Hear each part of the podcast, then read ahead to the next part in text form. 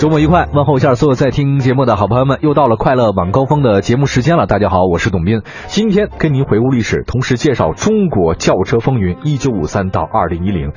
我们要隆重介绍一下今天到访的嘉宾，也就是中国轿车风云的著作者，也是我们中国的一位老一代的汽车人徐秉金徐老做客演播室。徐老你好，你好。对，提到徐老的话呢，我觉得身份是比较多，但是我今天特别想跟您谈的是您作为老一代汽车人的身份，尤其是我在手里的这本书《中国轿车风云》，徐秉金徐老还有欧阳敏合著，一九五三到二零一零。徐老，我先跟所有听众朋友们介绍一下，您可以吗？可以。好，那个徐老呢，是一九六四年毕业于吉林工业大学汽车管理专业，现在您的职务呢是中国欧洲经济技术合作协会的会长。但是大家对您的汽车人的身份更加认同，是吗？徐老，我毕业以后啊，这个原来在吉林工业大学学习的时候是学工程管理，是汽车工业的工程管理。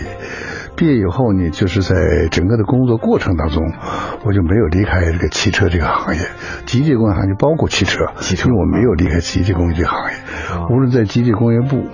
或者是在国家经委、国家纪委这一段呢，都是跟机械工业打交道，特别是跟我很熟悉的汽车工业。汽车这个，哎，哦，也就是说，从您的工作开始，一直跟汽车有斩不断的各种联系，是可以这样讲。哦，那其实提到中国的汽车的话，我想问一下徐老这么一个问题：您是亲历者了？那中国的汽车应该是从零到有，很不容易的。那当时的情景是什么样的？你记得吗？这个中国汽车工业发展到现在呀，走了将近五十多年的历史了。这个我算其中一个亲历者，但是还有比我年岁老的这个老汽车人，这些亲历者有的还都在。也就是说，从我们国家有了长春长春第一汽车厂，参加第一汽车厂建设和。搞我们解放牌汽车的这些老有的人，个别人还健在，还健在，还健在。所以我觉得这个汽车工业发展呢，还是从五十年代开始。我这边呢，在您的书里面啊，这《中国轿车风云》这本书当中，我看到有这么一段话。您说是一九五零年二月十四号，作为毛泽东出访的成果，中苏双方签订了中苏友好同盟互助条约。对，还有。关于中国长春铁路旅顺口及大连的协定，以及关于苏联贷款给中华人民共和国的协定，通过这些协定啊，中苏双方商定了苏联对中国经济建设的一个援助项目。嗯，也就是说，中国的汽车的开始是从这开始的，对吗？对，中国的汽车工业真正开始还是苏联援建一百五十六项工程之一，选到中国的长春作为第一汽车制造厂。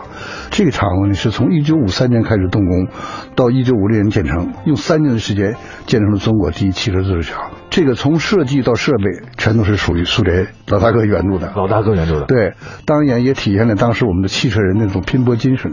在三年之内，在一穷二白一无所有的情况下，白手起家把我们这个厂。搞起来了，搞起来了，嗯，然后有一个是一九五三年开始建厂，一九五七年呢建成这个投产，嗯，第一任的厂长叫做郭立，对，当年他三十六岁，嗯哼，你看对这事儿有印象？这个他是老一老一代的汽车人了，一开始是请郭立同志来。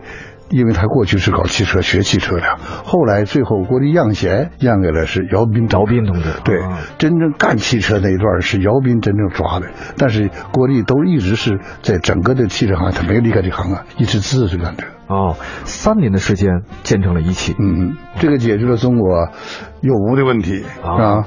我们解放上汽车从那时候开就开始跟中国老百姓见面了。那个时候五十年代、五六年代呀。这个日本也好，韩国也好，都没有汽车了。我们中国已经有了，其实比他们早，比他们还早，干的还很早。所以这里面说明一个什么问题？说中国人呢，还是自己能干出汽车来的。这解决了从无到有，已经有了。那么下一步怎么搞？那就是下一步的事情了。嗯，这个在五十年代以后啊，一直到文化大革命以前这段，嗯，中国的汽汽车工业啊。就是有那么一个成长和发育的过程，我是这么看的。从五五六年到六六年，五六年下线，嗯，呃，到五六六年文化大革命那时候以后这一段就有点就耽误了一段时间，是吧？在六年文化大革命以前，汽车工业如果我们坚持抓下去，如果不会，可能要比现在的状况可能还要好。嗯，提到这个一汽的话呢，有一个特别著名的品牌，也算是当时整个中国人印象非常深的解放。嗯，中央呢是三年建成了一汽，然后解放牌汽车呢，在您书中所写是说有如一个婴儿渐渐的发育并且成熟。那么一汽生产的汽车叫解放，这个名字是怎么来的？呃，是这样说：一九五三年下半年，一汽的生产准备正在紧锣密鼓进行。按照当时协定啊，斯大林汽车厂开始为中国的新车准备各类模具。按照国际通用的习惯，每款汽车都有自己的名字，并将其标在最醒目的地方。这需要将新车的名字刻在模具上。但是中国的新车叫什么呢？斯大林汽车厂原建中国一汽办公室的负责人找到了正在苏联的一汽副厂长孟少农。孟少农呢，立即将苏方意见转告给国内。饶斌立即组织多次的研究，嗯那一汽部呢，除了专门的开会研究外呢，当时众说纷纭，一直没能定下来。嗯嗯，有这一段历史哈。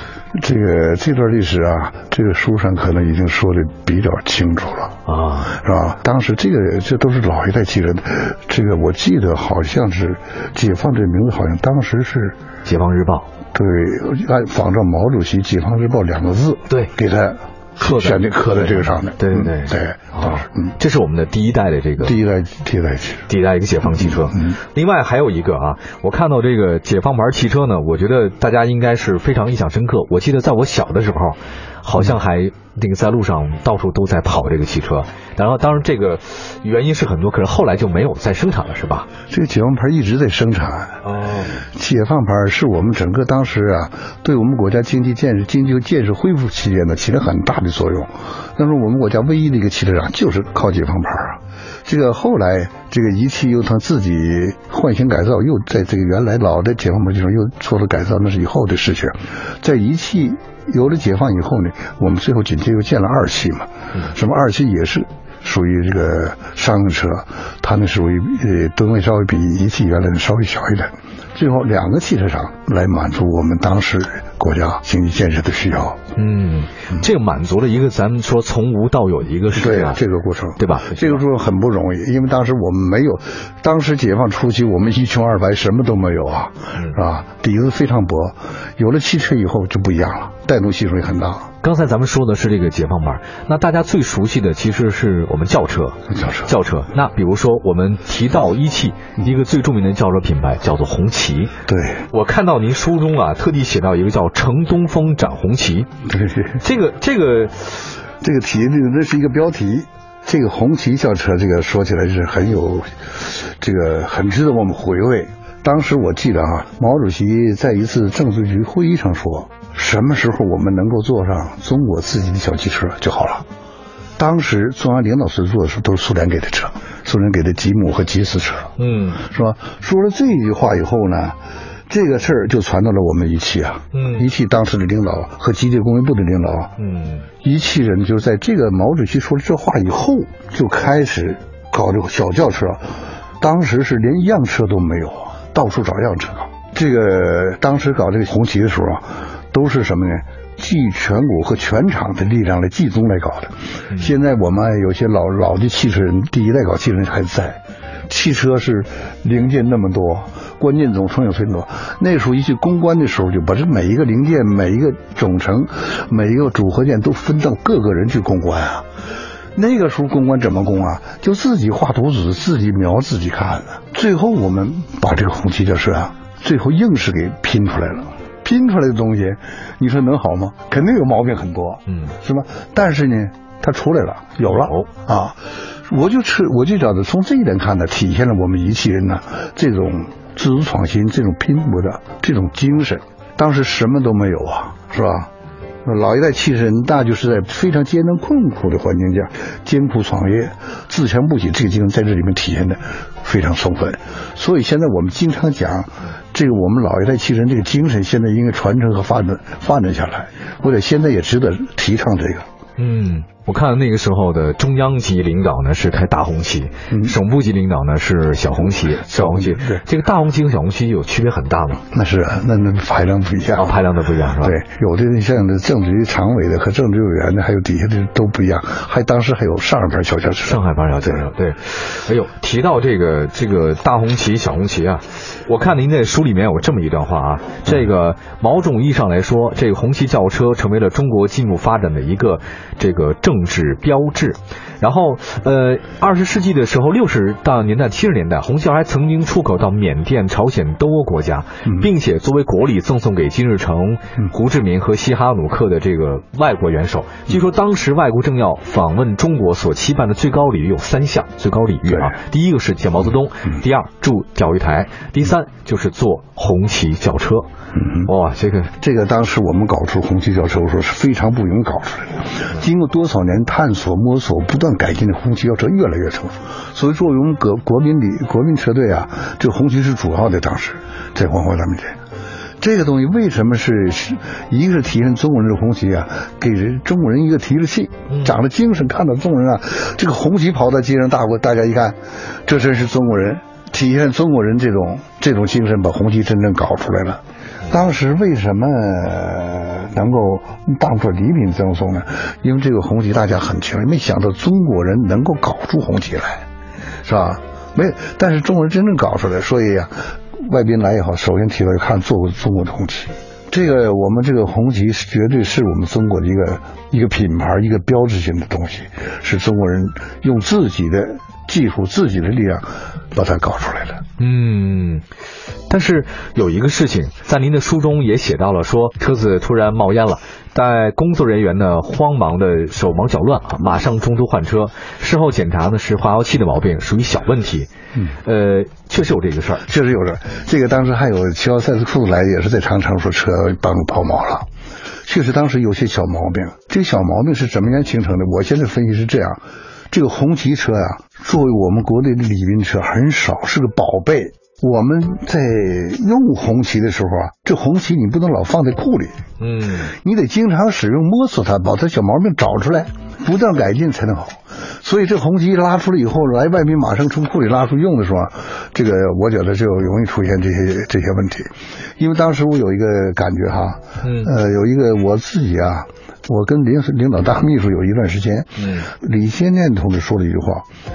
当时七号赛斯库在长城这个路上，这个抛锚以后就说怎么搞的？能抛锚吗？这红旗我不要，你们拿回去机械部研究去。这个车就给了机械部这个部长做，他做了多少年，这个车就没有毛病。为什么呢？就是这个司机非常精心，他经常维护它。那么为什么有些中央领导同志接待外宾出经常说嘛对？因为这车你放在库里不常用，对它的性能啊和脾气没摸透。再一个就是我们当时的由于整个的零部件水平啊和工业技术水平啊，还还有很大差距。有差距哎，这个点不承认不行。嗯，因为是这样的，当时在一九八三年的时候，九月三十号，一汽正式向国务院递交了红旗轿车改进的这种建议书，嗯包括您在书中记述到了十月二十二号，田纪云在国务院主持了嗯生产红旗检阅车、红旗轿车的改造汇报会，听取了中汽公司和一汽关于重新生产红旗的 这个汇报。哎那这个当时也提出了非常多的一个意见，然后呢，而且提出了非常多关于说这个怎么把这红旗车。变成更好、更高质量的一种发展的一个一个相关的这种条款，说的非常的多啊。嗯然后会后呢，田纪云向当时任总书记的胡耀邦汇报了红旗的轿车的情况。嗯也说，当时我们生产红轿车是得到国家最高领导人的非常重视的一个一个事情。因为那时候啊，毛主席说我们一下真正有了自己车，拿到中南海以后啊，这个轰动很大。后来以后，整个的中央的领导层配都配了红旗了。嗯啊，配了红旗了。配了红旗以后啊，这个在整个在中国老百姓心目当中，这是我们一个国民车一个标志性的东西啊。这个当时还曾经有一些方案是用完全用奔驰轿车替代红旗，有这个事情是吗？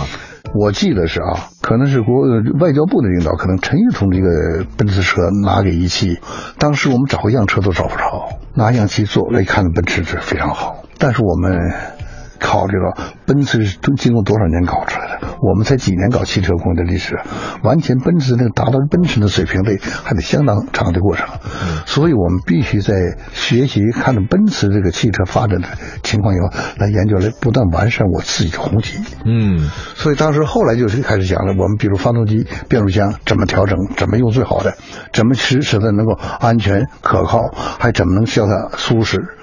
这个当时是我们一汽人在这上面下了很多功夫。一九八五年十月十号，关键总成换成进口产品的新型红旗高级轿车 CA 七七零 G 试制成功，呃，操控性、动力性、可靠性有了很大的改变，整车质量有很大的改变。当时一汽呢就将改进的红旗送到北京审查，时任一汽部的部长周子健，呃，乘坐之后很满意，说这车改得好，你们保留了红旗轿车的生机，我谢谢你们。嗯，然后随即送到了中南海，国耀邦总书记也非常高兴，他仔细的观看并且询问了新红旗轿车的。各项功能，并且试乘了这辆新红旗轿车。胡耀邦下车之后，满意的说：“我举双手赞成恢复红旗轿车的生产。”那么，经过中央领导的支持和一汽的努力，红旗轿车重新站立起来了。对这个过程，没有当时啊，在搞不搞红旗也有很多争论呐，就是我们应不应该这样搞？这是一九八八五年嘛，是吧？一九八五年那时候呢，整个的汽车工业发展呢是已经是非常热了。就大连，但那个时候我记得，我们汽车企业当时有多少？有一百二十多家。八五、八六、到八到八七嘛，一百二十多家汽车企业，零部件企业有两千多家。在这种，这是什么？属于那种散乱差，它没有形成经济规模。我们在全世界来说，汽车厂最多，产量最低，最少，是这么一个特点。所以当时要集中力量啊，要干自己的。那就提出后来紧接着书写的，就是一九八七年北戴河会议的事北戴河会议确定了，就是要整顿治理我们当前汽车工业存在的散乱差的问题，要集中精力呢，在八五年时候先把红旗完善完善好，来满足当时就是国呃国家领导人乘坐的需要。另外一点呢，再发展到一九到八七年，你看这种散乱差再继续下去不行了，就开始决定怎么干。就确定了一个三大三小，所以三大三小就是搞一汽、二汽、上汽，三小就北京的吉普、天津的夏利，还有这个广东的标志，这个是我们历史发展的一个最大一个准。为了搞这个三大三小，当时成军把红旗给停了一段。后来大家一看，红旗是我们一自己用亲自己双手干出来的，不能停。后来又把它恢复了。但是你改革开放三十多年，我们合资以后，这个汽车发展到现在，这就三十多年的过程啊。这里面这有很多教训，很多经验都可以值得总结的。嗯，你说邹家华同志还是特别的在这方面花了很多的时间和精力。这个可以来讲，因为家华同志他是搞技术性的一个官僚，他懂技术也懂管理。在一九八五年以后，特别一九八六年，机构这个周家华担任副总理或者兼国家经委主任这一份，他把汽车这个问题啊放在最主要位置上了。当时在搞汽车，在纪委是有争论的，在国家有争论的。我们国家现在还这么穷，老百姓没有多少钱，我们搞汽车有什么用啊？搞汽车那是一种资产阶级享受，那是这样。甚至有的领导同志说，我们过去打仗骑个马就行了，现在搞什么汽车啊？你搞汽车一有油吗？有钱吗？有路吗？还没有人呢。那在这种情况下呢，我们已经到八五年、八六年已经有了一定基础，是吧？就是要走自己的路，那就把我们整个的汽车工业现有的这基础上，要集中力量，要搞高起点专业化，要集中精力、集中技术、集中人力来搞三大三小，搞我们自己的汽车。但是搞三大三小，就是一汽、二汽、上汽要同时上，当时也没有钱。当时也没有钱，当时在八五期间，呃，七五七五末期啊，七五阶段后期过程当中，我们汽车工业就是有了一定的发展。就是上海，我这里讲到上海桑塔纳，经过六年时间，跟这个德国大众谈成了，那是把桑塔纳开始小轿车第四合资第一辆在中国，因为跟老百姓见了面了。那么在上海桑塔纳见面以后，紧接着北京跟美国。克莱斯勒公司搞这个搞这个这个切诺基，切诺基，这个天津夏利呢跟日本的大发搞合作生产，是吗？广东呢跟法国的标志呢搞那个 S，还呃这个搞是皮皮皮卡哦，三大三小当然不做重点，做地方上你有钱就支持的来给国家需要填平补齐，但是重点要保三大。就一期、二期、三期要把它搞上来，但是这里面有一个什么问题？我讲这段就是搞三大的时候争论比较大，是不是一块都上？最后我这简单说了，因为这个过程挺长，要三大三小，当时机械工业部和中机公司提出三大三小必须同时上，国内需要量很大，同时上的需要多少钱？说一百六十多亿。人民币那时候哪有那么多钱呢？我不说吗？整个给我们工业综合是不到二十亿到三十亿，这一下他提出一百六十多亿，我们当时测算了一下工业二字，测算八十亿，就跟他们差一半。这个矛盾呢一直争论不下去，两次会议都没协调下来，没有协调下什么原因呢？就是你提这东西不实。当时你比如财政部听，行业部汇报，我这要钱少了，他就举手同意了。那要钱多少没钱，这不同意嘛？后来这关于汇报是吧？就汇报这个材料的时候，跟他整个这国务院总理汇报这个，那个那个差距太大，差距太大，最后当时李鹏说这定不了，请纪委下去再拿一页，完了给我重新交上来。这个任务直接是找的我。最后我们真算了一笔账，用了三天三夜的时间都没怎么睡觉，画了七张图表，算出一个账。这个方案就定下来，实际是这这这个方案里边是给我们一汽上这个轿车项目和二汽，包括桑塔纳都挣了不少钱，由二三十个亿变成八十多亿，这很不容易。那这八十多亿怎么干呢？我们一人首先要搞一汽，一汽的条件是最好的。